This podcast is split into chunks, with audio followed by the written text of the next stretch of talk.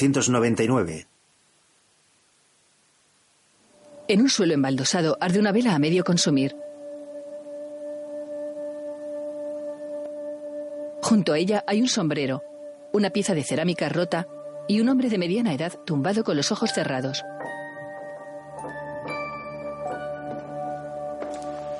Es un estudio de pintura. Dos hombres se detienen frente al cuadro de la maja desnuda. Museo del Prado, Madrid 2017. La maja desnuda. No es una Venus, no es una figura mitológica, es una mujer de carne y hueso. De hecho, se dice que es la primera obra de arte que representa el vello púbico femenino. Esto le trajo problemas a Goya, que sufrió un juicio por parte de la Inquisición. Admiren esta belleza tan adelantada a su tiempo, por favor. Un grupo de visitantes al museo se arremolinan frente a la pintura. En el estudio del pintor hay tres hombres embozados frente a la obra. Llevan sombreros de tres picos. Se me ha echado el tiempo encima. Pasemos, por favor, a la siguiente sala. Un hombre con rasgos orientales se queda rezagado del grupo. Se detiene frente al cuadro de la maja vestida. Mira hacia ambos lados. Saca un móvil del bolsillo y fotografía la pintura.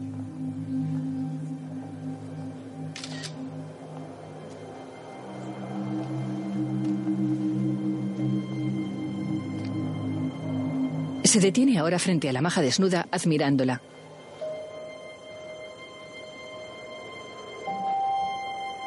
Se asegura de nuevo que no hay nadie vigilando y la fotografía con el móvil. En el estudio, uno de los embozados desenvaina una daga. Mira a sus compañeros.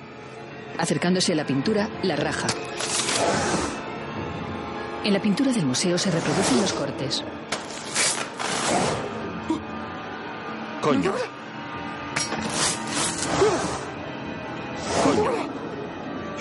El visitante desconcertado observa la obra.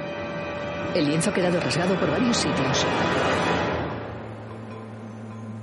Los títulos de crédito aparecen sobre imágenes de animación. Panorámica nocturna de la ciudad de Madrid. La silueta de un hombre con greñas y bigote se enciende un cigarrillo apoyado en un muro. Hugo Silva, Aura Garrido, Nacho Fresneda. La cámara entra en un edificio.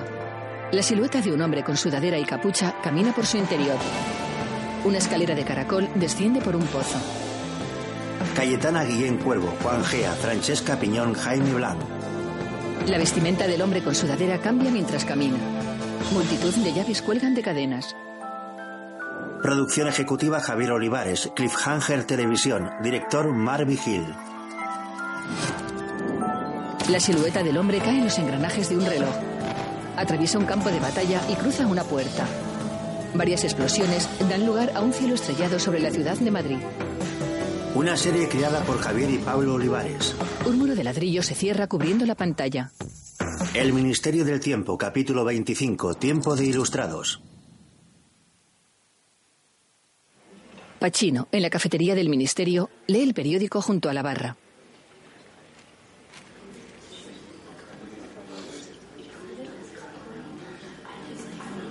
Las luces se apagan. Anda, coño, buenas noches. José Carlos, los plomos.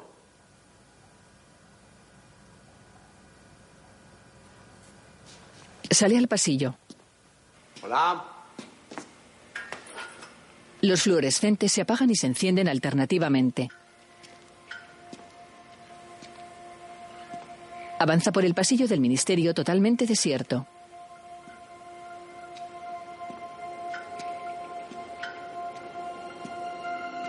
Uno de los fluorescentes ilumina a una mujer rubia que permanece de espaldas a él.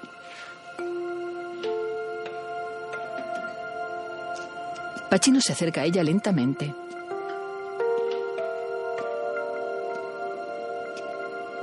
La mujer lleva un collar de perlas. Él le toca un hombro. Ella se da la vuelta. Es Marta. ¿Qué haces aquí? Te echaba de menos. Pachino la mira confuso. De repente, Marta agita la cabeza de manera antinatural.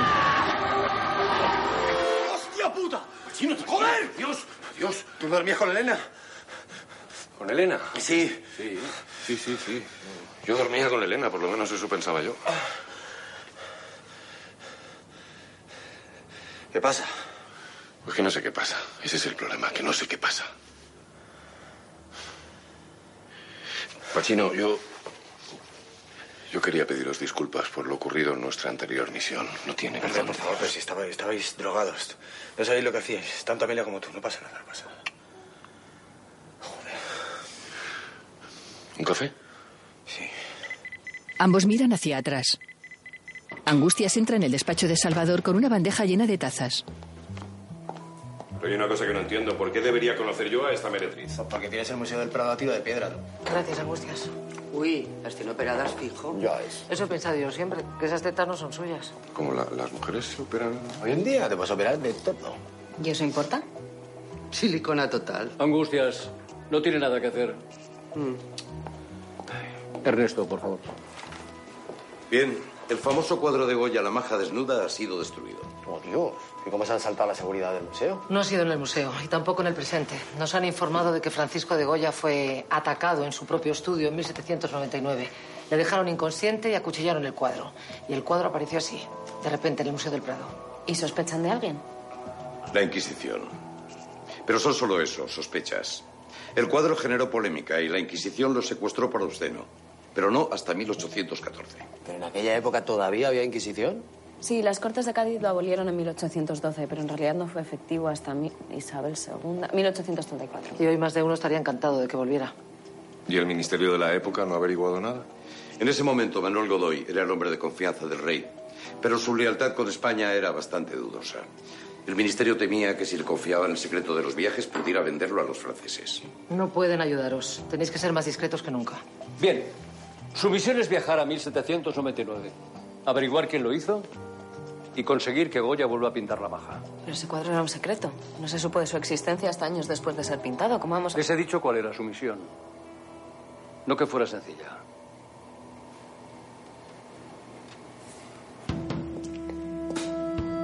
La patrulla avanza por un pasillo del ministerio vestidos con ropa del siglo XVIII.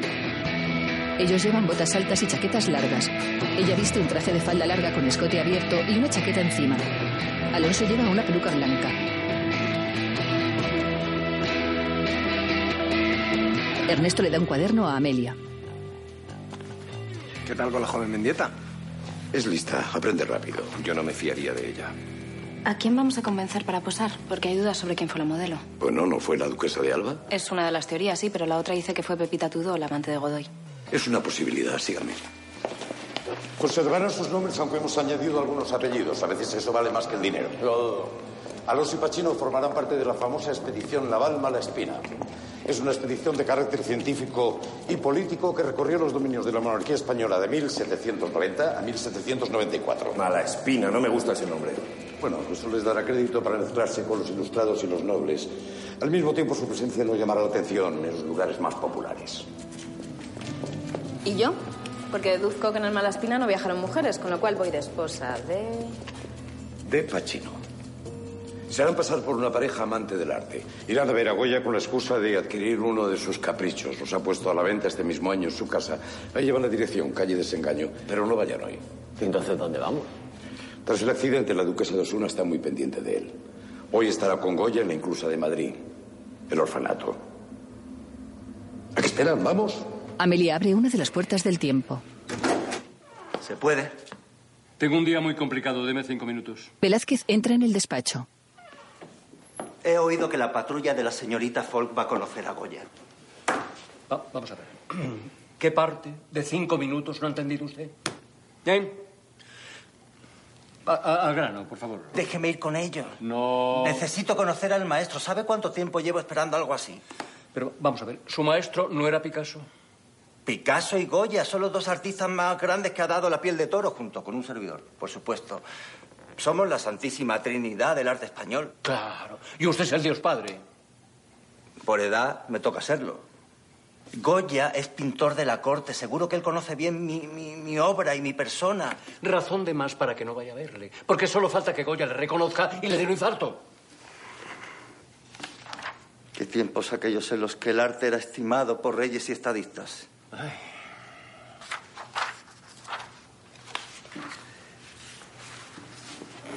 ¿No entiende que nadie mejor que un gran pintor se puede entender con otro gran pintor? Salvador mira a Velázquez pensativo. ¿Por qué me miras de esa manera? Porque a lo tonto, a lo tonto. Me ha dado usted una idea. ¿Qué? Salvador descuelga el teléfono. Empujando una puerta de madera, la patrulla sale al exterior. Pradera de San Isidro, 1799.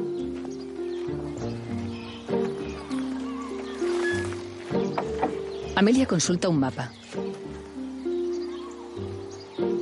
Señalando hacia un punto detrás de ellos. Por allí. Mujeres y hombres vestidos elegantemente pasean por la pradera. Dios me bendijo con un cabello fuerte y sano. ¿Qué necesidad hay de llevar este espantajo? Los ilustrados van a la moda. Y la moda nunca es cuestión de necesidad, sino de clase social, de imagen. Decís unas palabras muy bonitas, aunque no entiendo nada. Como tampoco entiendo la importancia de salvar un cuadro de una mujer en pelotas. Eh, en pelotas, ahí manejando ya el argot, siglo XX, siglo XXI, muy bien, muy bien. Bueno, en realidad ya se hablaba así en el libro El buen amor, de las flipes de Edita. Y Cervantes también usaba ese vulgarismo. Los galeotes le quitaron el gabán a Sancho y dejaronle en pelota. Viene de empellote, una especie de ropa interior antigua. Yo creía que era por lo de las pelotillas.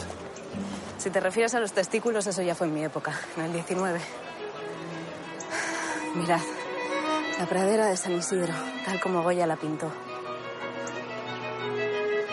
Nadie miraba a Madrid como él. Al otro lado del Manzanares, frente a la pradera llena de gente, se divisa Madrid. En el despacho de Salvador, Adelante. ¿Qué quería, jefe? Oh. Memorable. Gracias, pero llevo el mismo traje de siempre. Que en vestuario hay menos variedad que en un convento de clausura. No, no, no. Si no lo decía por la ropa.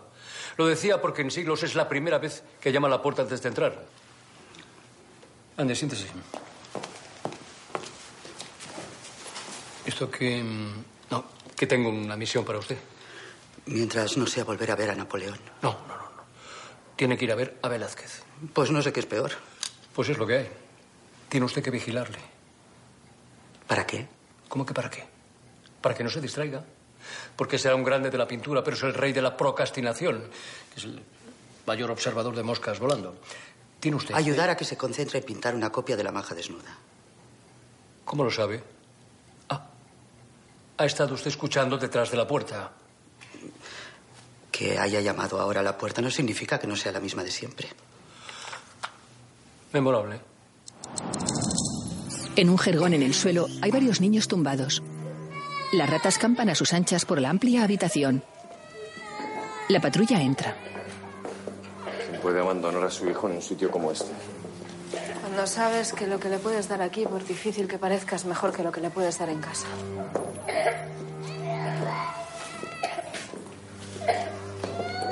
Atraviesan una habitación donde hay más niños sentados en el suelo. En una estancia unos niños duermen acurrucados unos junto a otros. España acaba de salir de la guerra del Rosellón y está en pleno conflicto con Gran Bretaña. No es el mejor momento para la Hacienda Real.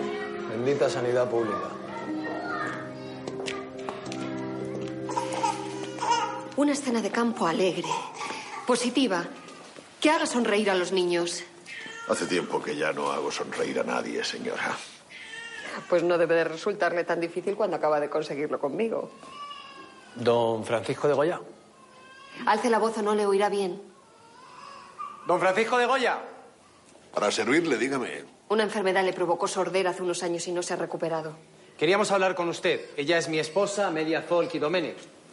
Él es mi compañero, Alonso de Entre Ríos Torres Carrasco. Y mi nombre es Jesús Méndez de Somavia y Pachino, pero con que me llame Pachino me vale. Encantado, Francisco de Goya y Lucientes. ¿Qué les trae por aquí? Verá, Alonso y yo viajamos en la expedición Malaspina y mi esposa estaba interesada en comprar uno de sus caprichos, aprovechando el viaje. Ah, es que ahora estoy ocupado. La duquesa me ha encargado que le pinte un fresco para la inclusa. Es lo menos que puedo hacer con quien tan generosa ha sido siempre conmigo.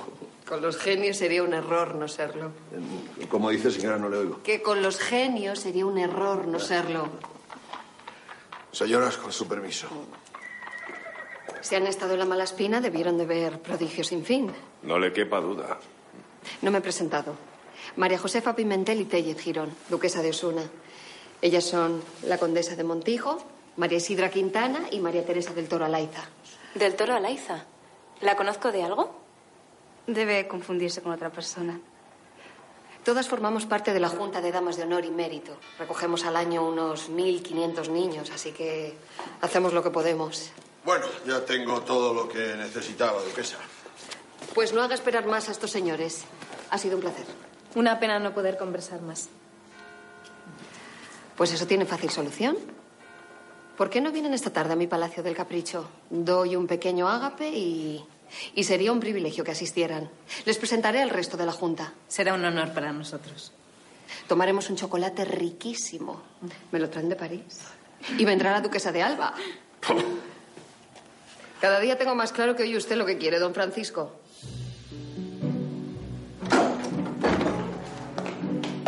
Pasen, pasen, pasen. La patrulla entra en la casa de Goya. Él rebusca en un armario. Aquí tiene. Coloca el portafolio sobre la mesa. Mire, tómense el tiempo que necesiten, ¿eh? El pintor descorre unas cortinas. Luego se dirige hacia otra habitación contigua donde tiene su estudio. Esta es la duquesa de Alba. Se supone que la pintó para criticar su veleidad después de una fuerte pelea. O sea, que le dio calabaza y él luego se vengó. Al fin y al cabo, al arte lo mueven las pasiones. Si se llevan a maltraer, será complicado que la pinte de nuevo. Eso suponiendo que ella sea la del cuadro. ¿Es un burlo eso? Goya regresa a la habitación. Quitándose el sombrero, le sonríe. ¿Qué le ha ocurrido? Don Francisco. ¿Eh? ¿Que ¿Qué le ha ocurrido? Ah, un accidente. No tiene importancia. Es que mis reflejos ya no son lo que eran, ¿eh? Don Francisco, la puerta. Don Francisco, la puerta. ¿Cómo? La puerta. Ah, la puerta. ¡Llama! Dos soldados abren la puerta. Con gesto serio entra en la casa Manuel Godoy, el valido del rey. Está muy caro de ver estos días, don Francisco. Es Manuel Godoy. El válido del rey. El rey hablaba por su boca. Como Mari Carmen y sus muñecos. ¿En qué puedo servirle, don Manuel? Lo sabe perfectamente. Necesito hablar a solas con don Francisco. Así que vuelvan en otro momento. Supongo que es una orden, ¿no? Si no hubiera dicho, por favor. No hay ningún problema. Podemos esperar en otra sala. Aún nos quedan muchos grabados por ver. Ya los verán otro día. Ahora márchense. Y sí, es una orden. Disimuladamente, Amelia coloca algo bajo la mesa antes de salir de la casa. En el exterior, Será el hombre más poderoso de España, pero tiene la educación de un porquero. El poder y las buenas maneras son como el agua y el aceite. De todas maneras, no tendríamos que haber salido, si nos perdemos información importante. No lo haremos. He colocado un micrófono. Vamos donde no nos vea nadie. Lo han destrozado. ¿Destrozado? ¿Pero cómo que destrozado? Sí, a cuchilladas y con ahínco. ¿Pero quién haría algo así? Si además nadie sabía que le había encargado esta pintura. El santo oficio pone los ojos y los oídos en todas partes. Y más tratándose de la amante de Manuel Godoy. La Inquisición no, imposible. Ya le habrían detenido. No será cosa del pueblo. El pueblo, bastante tiene el pueblo con intentar llevarse la comida a la boca. Ve usted fantasmas donde no los hay, Manuel. Pero esta no es Pepita. ¿Eh? Es su cara, pero desde luego no es su cuerpo. Bueno, el rostro es el suyo. Tuve que corregir el cuerpo y utilicé a otra modelo. No quería molestar más. Ujú. ¿Y quién es esta hermosura? ¿Por qué habría de importar eso? Porque va a pedirle que pose de nuevo. Qué belleza. No, no, eso no, no- no lo voy a hacer. Si quieres, le devuelvo su dinero. No quiero mi dinero, quiero mi cuadro. Pues entonces encárgueselo a otro. Jamás volveré a pintarlo. No me desafíe, Francisco. Por muy pintor de cámara que sea, no lo haga. Pintará ese cuadro. O sea, tendrá las consecuencias. Godoy se marcha.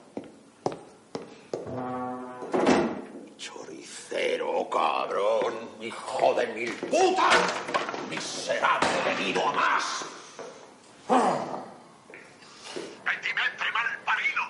¿Os dais cuenta? Sí, lo está diciendo de todo menos guapo. No me refiero a eso. Las dos versiones son ciertas. La otra modelo tiene que ser la duquesa de Alba. Se rumoreaba que estaba liada con Goya. Joder, con la ilustración, era un no parar, ¿eh? Pues sí. De hecho, Godoy no era solo amante de Pepita Tudor, sino también de la reina. Pero bueno, pero es que la inmoralidad no tiene límite en esta época. Un hombre se les queda mirando al pasar. Vamos a otro sitio. ¡Agua va! Alguien vacía un cubo desde el balcón de una casa a la calle. Mira tú por dónde me voy a cagar en tu puta madre. ¿Y por qué le llamaban choricero a Godoy? Así llamaban a los extremeños, como él. De hecho, se piensa que lo de chorizo por ladrón viene de aquí. Bueno, por lo menos dejó algo para la posteridad. Dejó muchas más cosas. Godoy fundó el Cuerpo de Ingenieros Cosmógrafos, el de Caminos, eh, la Escuela de Sordomudos, la Escuela de Medicina, eh, el Observatorio Astronómico. ¿Pues dejado algo? Era un hombre de cultura y ciencia y pretendía que España también lo fuera. O sea, un iluso. Ah, por Dios, vayamos al grano. Tenemos que conseguir que la duquesa vuelva a posar para Goya y que él la pinte de nuevo. Pues ya me diréis cómo, porque no parece que se lleven muy bien. Bueno, cuando la duquesa quedó viuda, Goya y ella pasaron el verano juntos en Sanlúcar de Barrameda. Mira. Allí la pintó en toda clase de posturas eróticas. Pero algo debió pasar, porque volvieron enfadados. Bueno, eso está bien. Si te tiran los platos a la cabeza es que todavía hay pasión. Pachino, esto no es el siglo XXI. Aquí las relaciones sentimentales funcionan de otra manera. Pues deben parecerse, porque yo no comprendo ni las del 21 ni las del 18. Hay cosas que no cambian, ¿eh?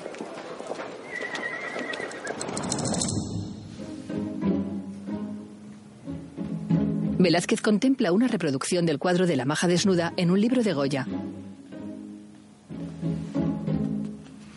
Frente a él tiene un lienzo en blanco. Imita la postura que la modelo tiene en el cuadro.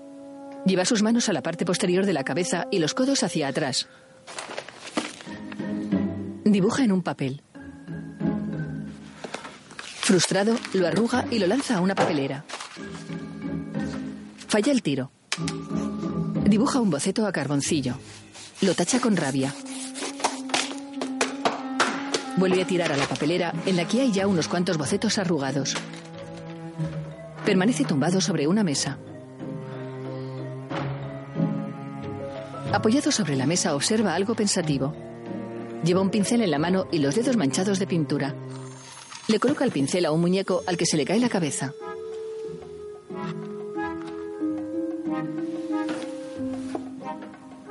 Tumbado en el sofá, lee un cómic con él como protagonista. Sonríe un instante. Luego, angustiado, cierra la novela gráfica. Poniéndose de pie, se acerca al lienzo en blanco. Se sienta en una silla frente a él. Cogiendo una paleta con diferentes colores, coge un poco de uno con un pincel.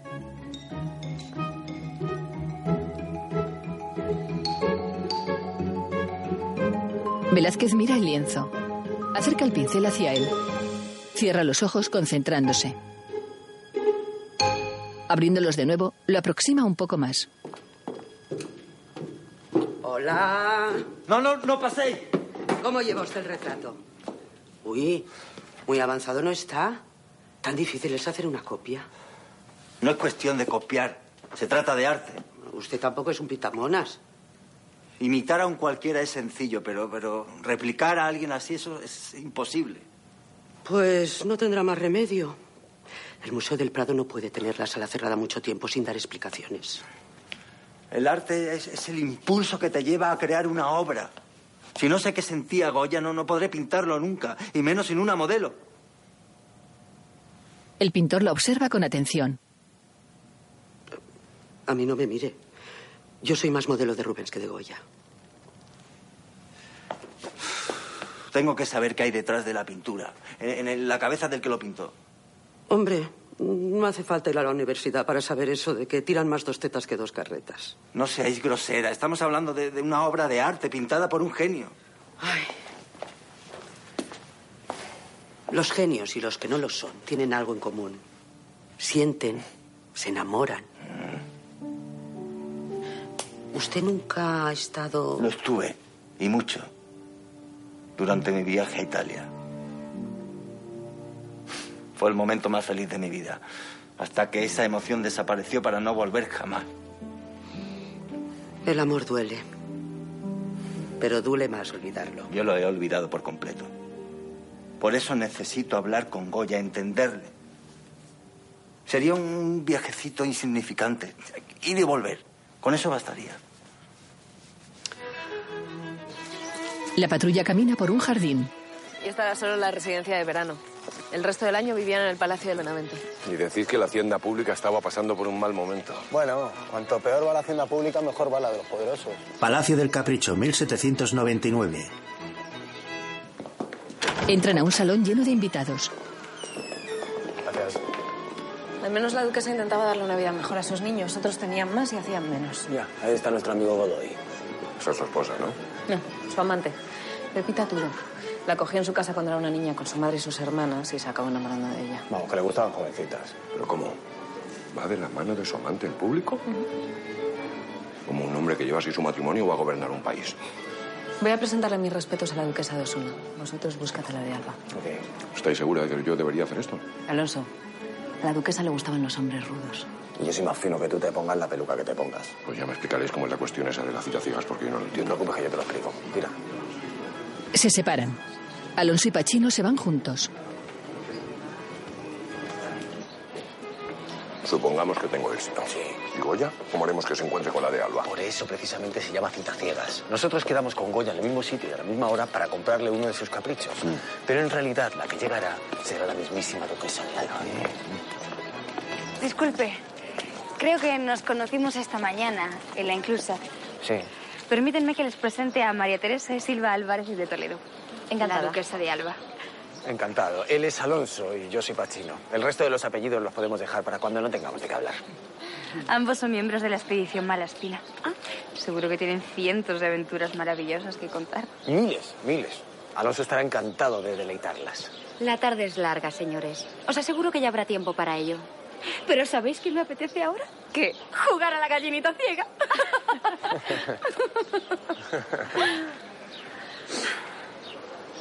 No puede hacernos esto. Le recuerdo que teníamos la palabra del rey para hacernos cargo de la inclusa. Señora mía, si alguien puede cambiar su palabra en este país, ese es sin duda el rey. Y supongo que usted no ha tenido nada que ver en ese cambio. Yo hablo con el rey, el rey escucha lo que le digo, claro. Esos niños seguirán muriendo a decenas si la Junta de Damas nos hace cargo de la inclusa. No se preocupe, en realidad el asunto tiene fácil solución. Hable con Goya. Si él hace lo que le pido, usted tendrá su inclusa. Buenas tardes. Buenas tardes. Vámonos. La duquesa se aleja seguida por dos damas. ¿Qué ha ocurrido? Manuel Godoy, eso ha ocurrido. Amelia observa cómo las mujeres se alejan. En el jardín, la duquesa de Alba, sonriente, le da una cinta blanca a Pachino. Él se acerca a su compañero. Chino, esto es lo de las citas ciegas.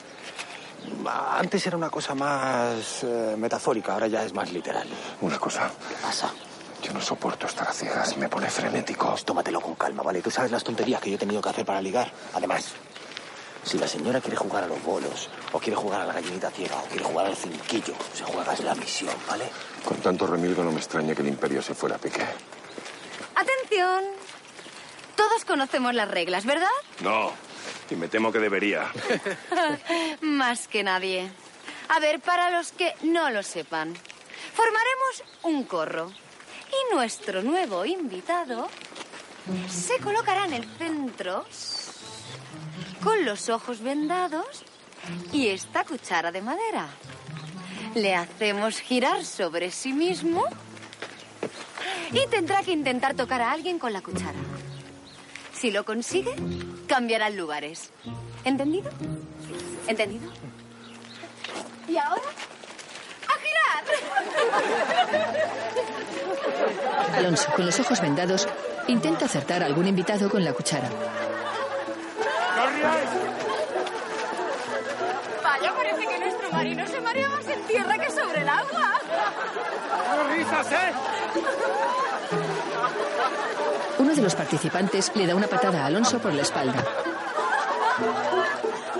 Alonso se quita la venda. Enfurecido, se abalanza sobre uno de los invitados. ¡Alonso! ¡Alonso! Vale, vale, vale. Tranquilos, tranquilos. Ya está, ya está. ¡Alonso! ¡Para! ¡Para! ¡Para! ¡Para! ¿Pero a ti te gusta eso? Esto es un hombre de verdad. Madre que te parió. Yo que no soporto la oscuridad. Es como si me fueran a ejecutar. Me he dejado la piel por este país. ¿Para qué? ¿Para que un puñado de gazmoños se rían a mi costa? Pachino se aleja. Alonso descubre a un joven que salta a la verja del jardín. Fino, colega. Corre hacia él. Pachino le sigue. El joven va bien vestido. Alonso se acerca a él por la espalda. Le intercepta agarrándole por detrás. ¿Qué pretendéis, Gandápiro? ¿Qué haces? ¿Este quién es? Este es un niñato que se ha colado. Seguro que quiere atacar a Goya. ¿Quién os envía? Nadie, lo juro. ¡Mentís!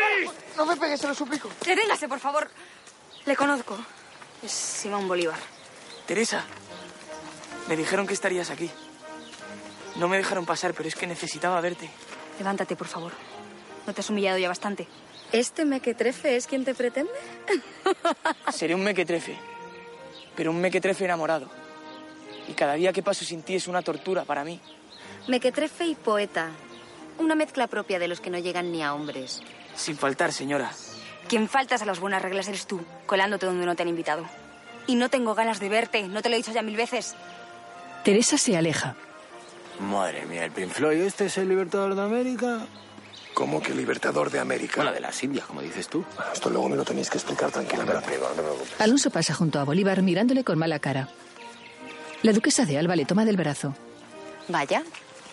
¿Quién iba a suponer que tras un hombre de ciencia se escondía semejante rudeza? ¿Os apetece un buen vino? Me muero de ganas de oír sus aventuras en alta mar. El joven Bolívar, alicaído, permanece de pie en medio del jardín. En el interior del palacio, Misión cumplida. Hay cita con la de Alba. Ha surgido un asuntillo. porque No creo sé que qué- sea más grave que el problema que tenemos con Godoy. Pasa. Godoy le ha retirado la concesión de la inclusa a la Junta de Damas y no se la devolverá hasta que Goya no vuelva a pintar la maja desnuda. Pero eso no puede ser, los niños morirán. Tenemos dos misiones. Conseguir que Goya vuelva a pintar el cuadro y que Godoy le devuelva la inclusa a las damas. Muy bien. ¿Cuál era el asuntillo que me querías contar? Ah, nada, Alonso, que está a punto de partirle la cara a Simón Bolívar. ¿Habéis conocido a Simón Bolívar? Aquí mi colega la pilló colándose para intentar ligarse a la niña esta, la de la Junta de Damas. ¿Cómo se llama la chavala? ¿A Teresa del Toro? Esa. Pero vamos, la lleva crudísimo, no le gusta nada. Como no me he dado cuenta antes. ¿Qué ocurre? Que no tenemos dos misiones. Tenemos tres. de noche, Godoy se quita frente a un espejo el pañuelo que lleva anudado al cuello. ¿Y ahora qué te pasa? Nada. Los reyes quieren que les acompañe a la granja. Salimos mañana. Serán solo unos días. Y te voy a echar mucho de menos. De verdad, que me gustaría que vinieras conmigo, cariño. Pero la reina se molesta si te llevo al lado de mi mujer. ¿Y tu mujer no se molesta de que te acuestes con la reina? ¿Por qué has prohibido a la Junta gestionar la inclusa? Me parece que no lo entiendes. Estos nobles se creen los dueños del reino. Y no voy a dejar que una duquesa se ponga por encima de mí. Esos niños son el pueblo. Ese por el que tanto has luchado. Sí, ese mismo pueblo, que ahora me llama el choricero. Que se pasa el día entre fiestas, chistes y corridas de toros mientras me desprecia a mí. Con todo lo que he hecho por ellos. Has devuelto a la miseria unos huérfanos. Yo era como ellos. Hablas de lo que no sabes, Pepita. Yo soy político y tengo que considerar razones de Estado que tú no puedes entender. Pues a ver si entiendes tú esto. No volveré a ser tuya hasta que esos niños sean tratados como se merecen. Ella apaga la llama de la vela y se acuesta dándole la espalda. Godoy se tumba a su lado. En una taberna, Teresa del Toro es la futura esposa de Simón Bolívar. Bueno, lo era hasta que la espantasteis humillando. ¿Pero qué ocurre con ese Bolívar? ¿Por qué es tan importante? Porque fue el libertador de América. Ayudó a muchos países a deshacerse del yugo del gobierno español. ¿Pero cómo que yugo?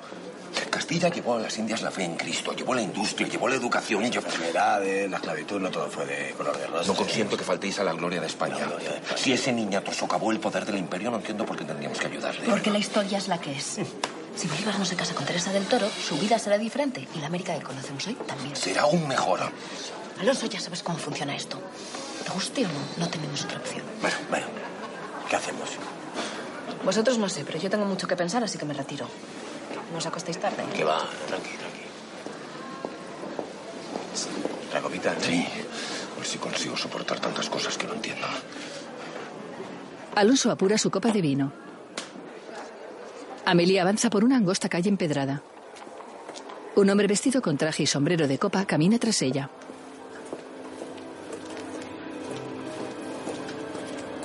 Amelia mira de reojo hacia atrás varias veces. Camina más despacio hasta detenerse. El hombre pasa junto a ella.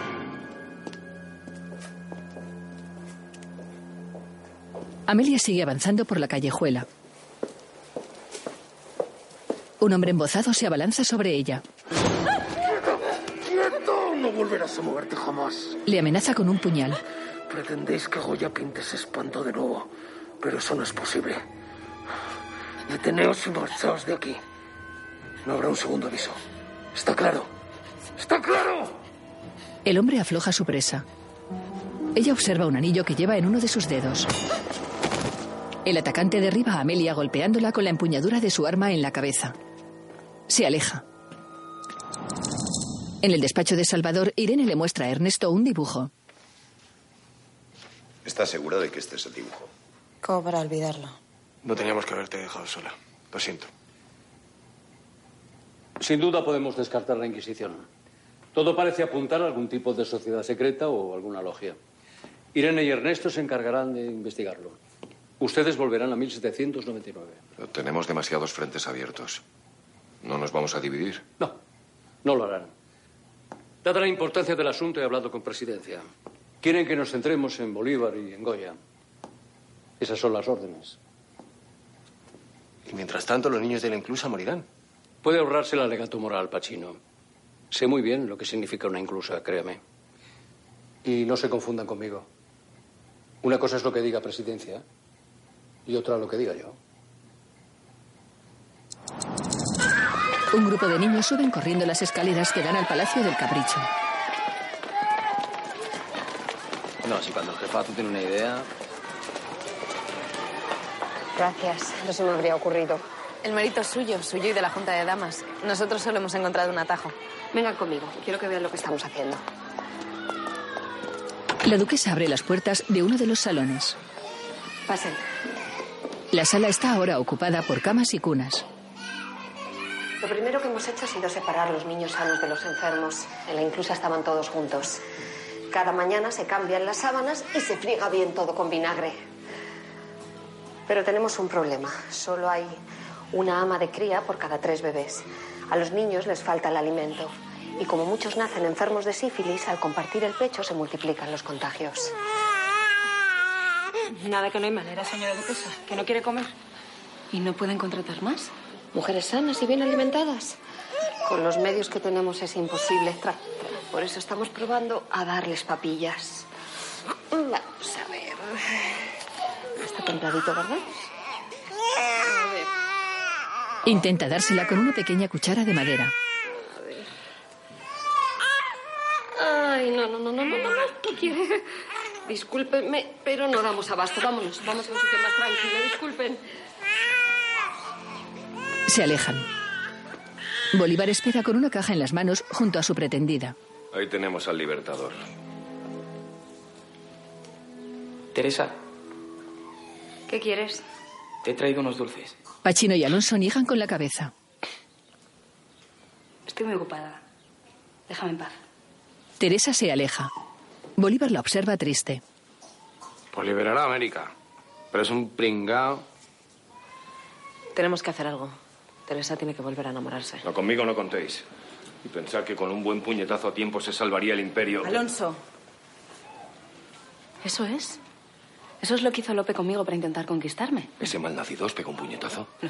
Ningún hombre que hiciera eso merecería mi atención. Lo que hizo fue contratar dos actores para simular que me estaban atacando y él salvarme. Podemos hacer lo mismo con Bolívar y su amada. ¿Eso lo hizo López? Y cabrón. Eso lo vi yo el otro día en una película. Ya estamos. Regreso al futuro se llamaba. No, está claro que ninguna idea es original. Bueno, alguna más que otra. En el jardín del palacio, Pero que yo nunca me he pegado con nadie. Que no hace falta, no hace falta. Son dos actores. Tú te acercas, le pegas un puñetazo a uno, va al suelo y María Teresa a salvo y muerta de amor por ti. Así, tan fácil. Yo lo veo muy peligroso. Sería mejor que siguierais enviándole bombones. Es la única solución. María Teresa perdió el interés en ti cuando Alonso te humilló en público. Ella lo que necesita es ver, ver a un hombre hecho y derecho, ver a un héroe. Esa niña es una caprichosa. Tengo yo una sobrina, Simón Bolívar. Tengo- favor. No, señor de Entre Ríos. Temo el rechazo de María Teresa más que la muerte misma. Pero desde el día en que la vi supe que le iba a entregar mi vida. Eso lo tengo claro. Será María Teresa o no será ninguna. Lo que no entiendo es por qué quieren ayudarme. Alonso mira a Pachino levantando las cejas. Salvador baja a los archivos donde Velázquez intenta copiar el cuadro. El pintor está tumbado en un sillón. Qué paciencia hay que tener. Continúa bajando. El lienzo continúa en blanco. Velázquez permanece con los ojos cerrados. Velázquez. No ha hecho usted nada. Porque lo más difícil es dar con el tema. Saber qué quiero mostrar, qué quiso mostrar Goya. Una mujer en pelotas. Claro, pero detrás, ¿qué hay detrás? Un diván. No me entiende. Eso es lo racional, lo, lo evidente. Pero ¿cuál es el sentimiento, la pasión? ¿Cuál es la pasión? Velázquez, no, no me cabré. ¿eh? El sentimiento se lo guarda usted para pintar puestas de sol en sus ratos libres. Usted sabrá mucho de informes y de reglamentos, pero de arte no tiene ni idea. Lo que sé es que si la misión fracasa, dependemos todos de este maldito cuadro. Yo no soy una fotocopiadora. No, por supuesto que no. Usted es uno de los de... Buenas. Y usted es un cabestro. Perdón, perdón, perdón, perdón, perdón, perdón.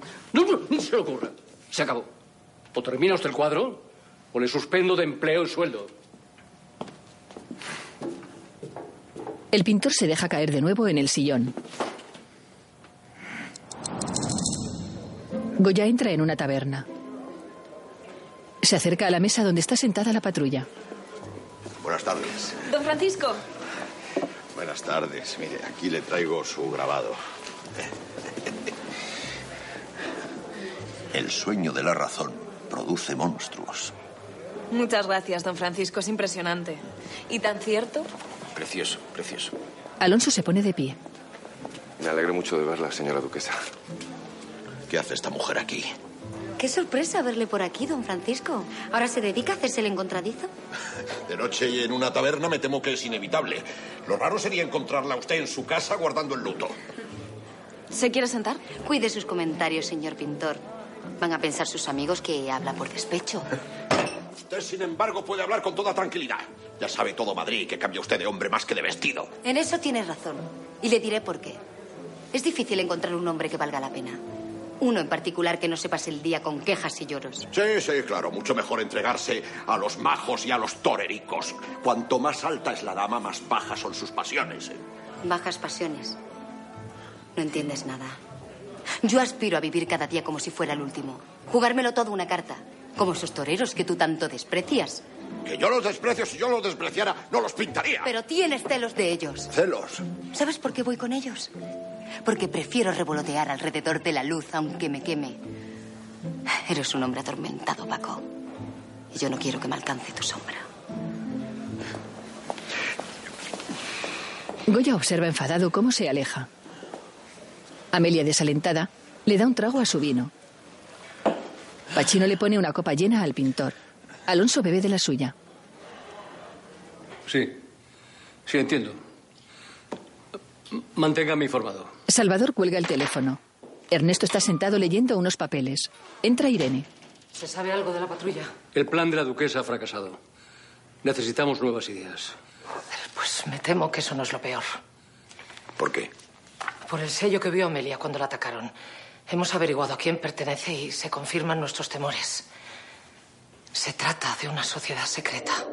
Voz en off sobre animaciones que ilustran lo que está relatando. Se hacían llamar el ángel exterminador. La leyenda se mezcla con la realidad, pero sabemos con certeza que fue un grupúsculo violento, de corte integrista y ultramontano. Pretendían acabar con todos los avances ilustrados y restaurar la Inquisición, valiéndose de cualquier método, extorsión, robo o asesinato. Porque la causa de Dios os llama.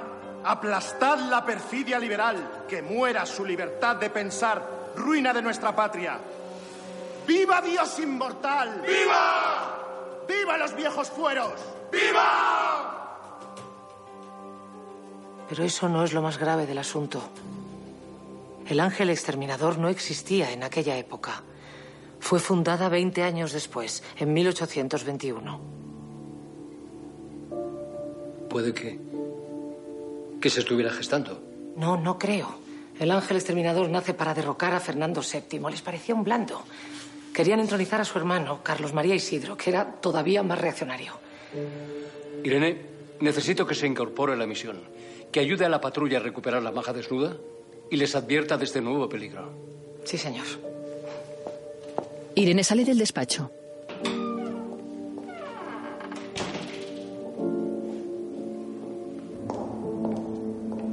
Más tarde, Irene camina por uno de los pasillos de las puertas del tiempo vestida de época. Angustias y Velázquez la observan agazapados tras una esquina. El pintor, con traje y sombrero de copa, se asoma. No hay prisa, que nos va a ver. perdón, eh, estoy un poco nervioso. Irene atraviesa la puerta del tiempo. Ahora. Pero no le diga a nadie que le he ayudado, ¿eh? No, no, antes me torturarán como a San Lorenzo. Mejor que no le pillen, no nos pongamos dramáticos. ¿Qué tal estoy? Muy bien. Os debo la vida.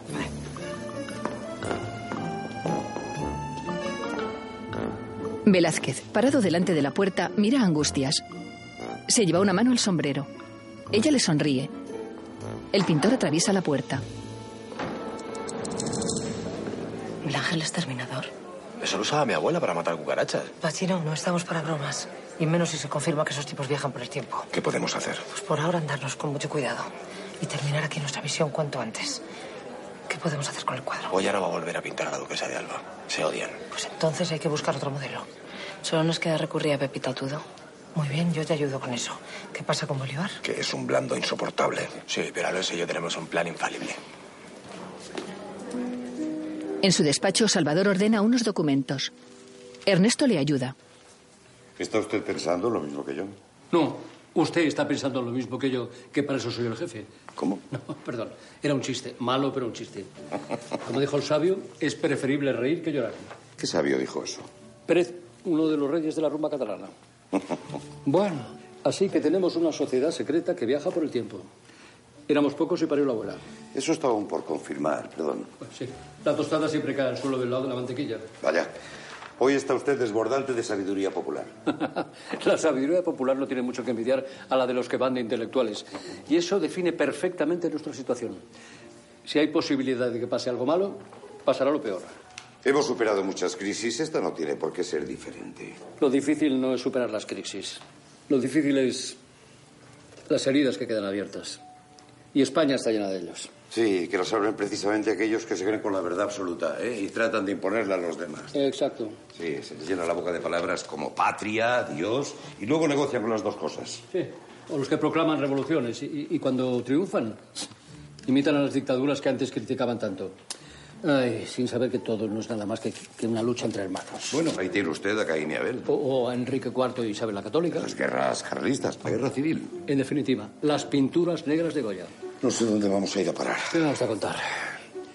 Por eso tenemos que conseguir que, bueno, que la maja desnuda subsista. Aunque sea para, para igualar, ¿no? No va a ser todo oscuro y sombrío. Ya está. Velázquez se ha ido a conocer a Goya. Ni se le ocurre decir que lo sé y que no he dicho ni pío, ¿eh? Porque si se entera, le tengo todo el día en el despacho pidiendo mira misiones. Tranquilo, jefe. Tranquilo. Un criado lleva unas pequeñas copas en una bandeja. ¿Quién les ha hablado de ese cuadro? Se supone que era un secreto. No debe preocuparse, el secreto estará a salvo con nosotras. No queremos perjudicar a su protector. Lo que queremos es que Godoy le devuelva... Disculpe, supongo que se refiere usted al príncipe de la paz. Claro, perdóneme. El príncipe de la paz quiere ese cuadro y nosotras queremos que el príncipe de la paz le devuelva la inclusa a la Junta de Damas. Sí, ya sé lo de la inclusa. Me lo ha contado Manuel. Goya estaría dispuesto a pintar el cuadro, pero necesitamos que usted vuelva a posar para él. ¿Goya acepta? Mucho me extraña. ¿Por qué? Si apenas miraba mi cuerpo. Pasó peor rato él que yo de tan pudoroso. O eso, o no le gustaba lo que veía. Imposible. Por eso pintó otro cuerpo. Con esos pechos tan. que no son los míos, desde luego. No cuenten conmigo. No pienso someterme a otra humillación como esa. Discúlpeme, pero creo que usted más que nadie debería compadecerse de esos niños siendo huérfana. En el estudio de Goya, Acabáramos tanto prolegómeno para llegar a esto. Son ustedes muy amables, pero pueden irse a su casa. Pero escúchenos un momento, por favor, solo pretendo... No pienso ceder. Para mí sería un honor, don Francisco, ser la musa de un genio, el objeto de admiración... Chantaje, señorita Tudó. Lo de su amigo Godoy es un chantaje. ¿Y qué más da, don Francisco? El destino de esos pobres niños lo justifica todo. No se rebaje usted a su altura. Parecen ustedes más sordas que yo. Es que no lo entienden. No puedo pintar ese cuadro. No puedo. Es lo de siempre. Usted vende grabados en defensa de la razón, pero cuando hay que dar la batalla mira hacia otro lado. ¿Tiene usted algo más que decirme? Así ha pasado siempre y así seguirá pasando en este país tan injusto. Los inteligentes acaban divididos en mil luchas intestinas. Los audaces frente al pelotón de fusilamiento. Los íntegros en el exilio y los inocentes en la miseria. Amelia mira fijamente al pintor. Este esboza una ligera sonrisa. Luego, poniéndose serio, mira hacia otro lado. Ella, dándose media vuelta, se aleja. Goya pensativo observa cómo se marcha. Vuelve a sonreír. Velázquez, agachado tras un seto, se incorpora. Se arregla el cuello de la camisa. Goya avanza con gesto serio por un camino. El pintor sevillano camina tras él. Don Francisco. Dis- disculpe, Francisco. Perdone que le moleste. Es un honor. Discúlpeme, es que no oigo bien. ¿Cómo? Es un grandísimo honor conocerle. No sabe cómo le admiro. Yo también soy pintor, ¿sabe? Sí, lo celebro, lo celebro. Necesito su ayuda. Solo será un momento. ¿Qué es lo que quiere? Necesito retratar a una mujer. ¿Mande? Pintar a una mujer desnuda. Pero bueno, ¿qué, pero qué broma es esta? Váyase usted a la mierda, hombre. ¡A la mierda! No, no, no me entiende. Me quiero presentar a un concurso en la Academia de Bellas Artes de San Fernando. No sabe que yo soy académico de honor. Yo no puedo recomendar a nadie. Será solo un momento, a ver. ¿A usted qué le empuja el lienzo? La belleza del cuerpo desnudo, la nostalgia de la juventud, el miedo a la soledad. Todo eso no son más que bobadas. Bobadas y patrañas, ¿me entiende? ¿Qué va a entender usted? Solo se puede pintar a una mujer que te obsesione, que te tenga vencido y a su merced. No basta con quererla, ¿eh? tiene que haberte robado el alma. Y uno debe tener la nobleza de reconocerlo. Sí, porque si solo hay lujuria, el retrato será una violación. Y si solo hay desapego, pues, ¿cuál es la diferencia con el cirujano que te clava un bisturí? Para pintar bien a una mujer, primero hay que haberse entregado a ella. Porque pintar es otra forma de hacer el amor. Fíjese, por ejemplo, en el, en el grandísimo Diego Velázquez. Velázquez se aleja. Magnífico. ¡Cállate! ¡No te calles, perra! ¡Estate quieta! ¡Que se calle ya! Bolívar sale de detrás de un árbol. ¡Soltadla, cobardes! Esa dama es lo mejor que me ha pasado en la vida. Os juro que os mataré si no la soltáis. Los delincuentes se miran y sonríen. No tengas miedo, María Teresa. Conmigo siempre estarás a salvo. Te vas a enterar. Velázquez aparece por detrás de Bolívar. Le golpea con su bastón. Alonso y Pachino llegan corriendo. A mí no me pagan para partirme la cara. Los delincuentes salen huyendo. Ah, ¿Pero qué hacéis, insensato? Temblando. Se han ido los otros dos, temblando. ¿Pero qué le ha reventado la cabeza a Simón Bolívar? ¿A quién? Velázquez pone cara de sorpresa. Se aleja corriendo.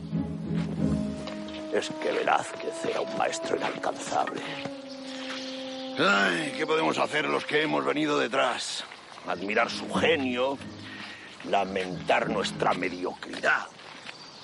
Goya se gira hacia atrás. Nadie le escucha. Será boparate. La duquesa sostiene un bebé en brazos. ¿Cuántos días tiene? Pues No lo sabemos. Acaba de llegar. Mira, sí, es normal. Mira cómo me llega aquí. Curándose. Señoras, he venido a pedirles disculpas. ¿Por qué, don Francisco? ¿Va a volver a pintar el cuadro? No. lo siento en el alma, ¿eh? porque de verdad admiro su obra con los niños, pero ya no soy capaz de pintarlo. ¿Pero por qué? No consigo entenderlo. Yo soy un viejo amargado y descreído. Ya no aspiro a que me comprendan. Y eso es lo que ha venido a buscar aquí. Nuestra compasión. Me piden que retrate la belleza de la mujer, pero a mí solo me salen monstruos, brujas y demonios. Eso es lo único que veo a mi alrededor, una España miserable, atrapada en su pesadilla. Y entonces escoge rendirse. Oye, no, no sabe cuánto me decepciona don Francisco. Señora duquesa, no es mi Señor, yo también quería pedirle disculpas. He sido muy injusta con usted. No tiene que disculparse. Muchos pedantes que se las dan de ilustrados deberían tener su inteligencia y su capacidad de palabra.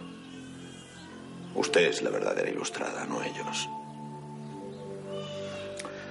Si yo tuviera 20 años menos, estaría perdidamente enamorado de usted.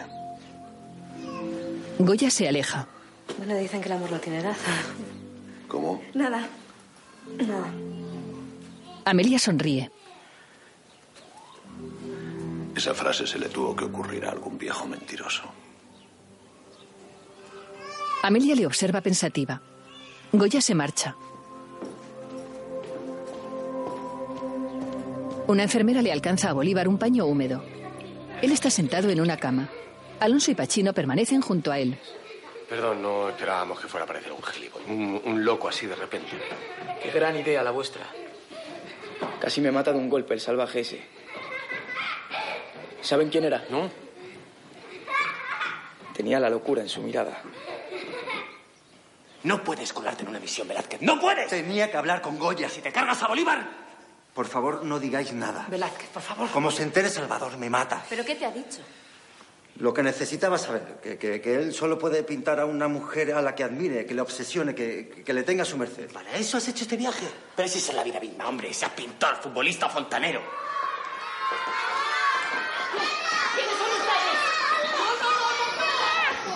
Unos militares se llevan a los niños. La patrulla sale detrás de ellos. Velázquez intenta acompañarles. Irene la hace señas para que se quede en el palacio. Ella sale. Oigan, por favor. Los militares meten a los niños en un carro detenido frente al palacio. Suelten a los niños. La duquesa se dirige a Godoy. No se lo consiento. Godoy, esto es un atropello. Llévense a todos a la inclusa. Deténgase, por favor. Es que no se le parte el alma. Y le ordeno que suelten a los niños. Pero si esto es un rescate, señora. Es usted quien los tenía secuestrados. la última! Suéltela ahora mismo. No se va a llevar a ningún niño. ¿Y quién me lo va a impedir? ¿Tú? Sí. Y yo también. No, por favor, déjenlos pasar. No quiero sangre. El militar empuja a Bolívar, llevándose a la niña hacia el carromato. Le juro que pagará por esto. Pues sí, ¿tú quién eres? Otro mediocre que quiere la fama por enfrentarse a mí. No. Yo soy Simón Bolívar. Acuérdese de mi nombre cada vez que cometa una injusticia. Lo siento, pero ya se me ha olvidado. Vamos. Tras Simón está Teresa agarrada a su brazo. El carromato y los soldados se alejan del palacio.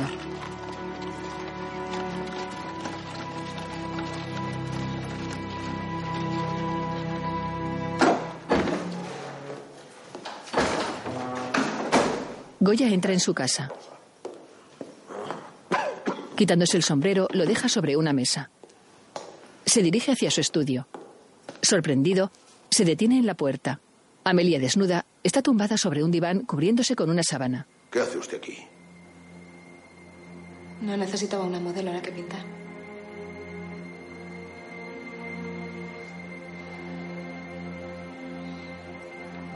El pintor, vestido ahora con una bata blanca, coge un carboncillo. Amelia se tapa recatadamente. Goya la mira.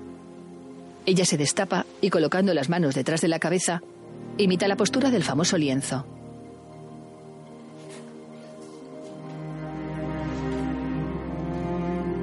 Goya la contempla sonriendo. Ella esboza una ligera sonrisa. Tímida, aparta la mirada. El pintor toma medidas colocando el carboncillo frente a él y guiñando un ojo.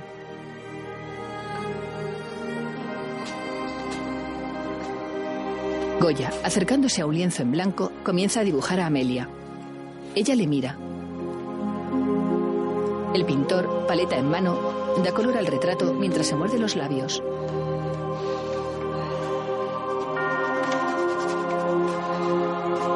El cuadro de la maja desnuda cuelga otra vez en el Museo del Prado. Un hombre coloca unas cunas en una de las habitaciones de la inclusa. Una enfermera termina de hacer una cama. Otro hombre pinta una de las paredes de blanco. Parece que Godoy ha dado su brazo a torcer. Yo con gusto le hubiera retorcido el suyo. Muy pronto la inclusa quedará perfecta, tal y como la historia cuenta. Buen trabajo. No hay mejor misión que salvarle la vida a un niño.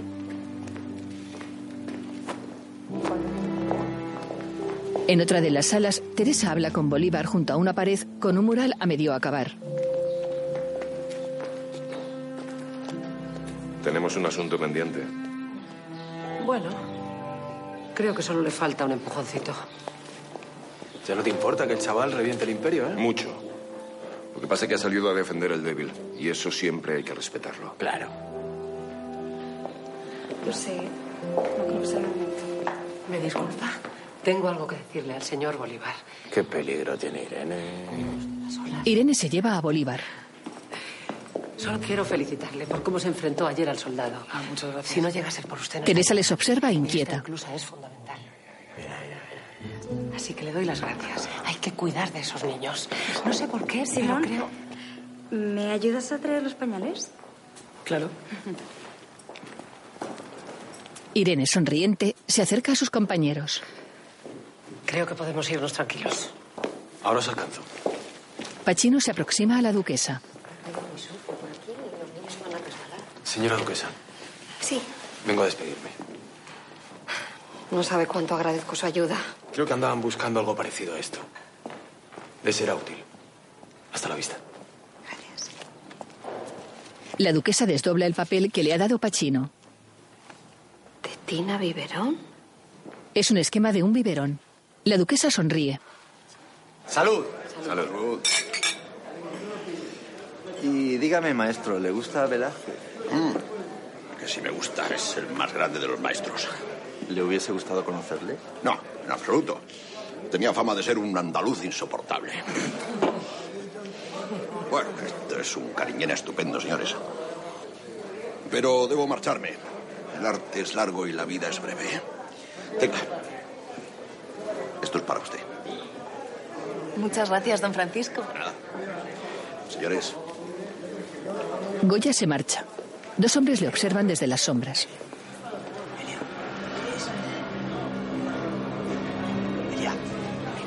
Es el capricho número 81. Ay, qué maravilla, por favor. Pero Goya solo pintó 80. Velázquez les quita el dibujo. Blah. Lo que yo decía, le falla la técnica. Que sí, que sí, que es genial. En fin, menos mal que ya no tengo que pintar la maja. Goya está en peligro. ¿Qué pasa? Había tres parroquianos que le miraban muy mal y han salido detrás de él. Todos menos Velázquez se levantan de la mesa. Salen a una angosta calle.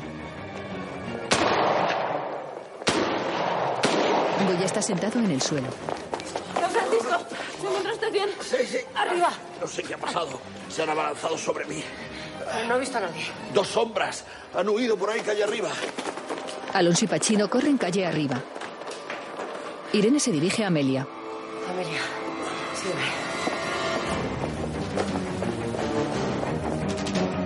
Dos hombres embozados permanecen tumbados junto a un pozo tapado. Irene se acerca al que está tendido sobre el brocal. Amelia examina el anillo de uno de ellos. Están muertos. Llevan los anillos. Ernesto, necesitamos un equipo de limpieza. Alonso y Pachino siguen corriendo calle arriba. El policía se detiene al girar una esquina mientras que su compañero continúa avanzando. Se agacha para recoger algo del suelo. Les hemos perdido. Volvamos con los nuestros. ¿Habéis encontrado algo? No. Pachino observa cómo se aleja su compañero. Luego mira algo que tiene en la mano.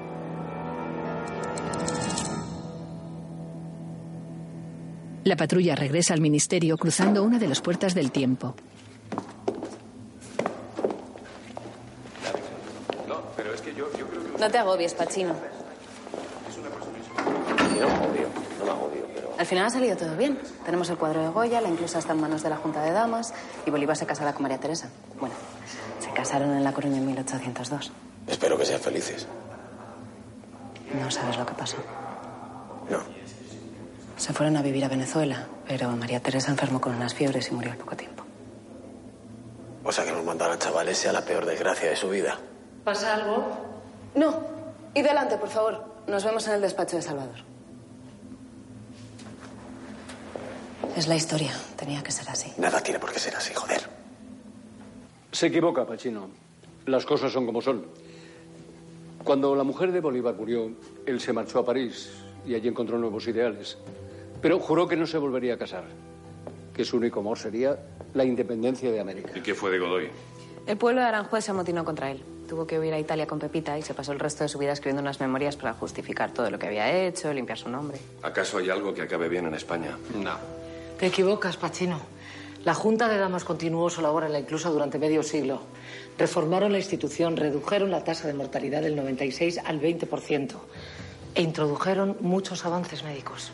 Bueno, y hemos conseguido que Goya esté a salvo. A salvo. Tampoco es que le quede mucha salud. No, no lo crea.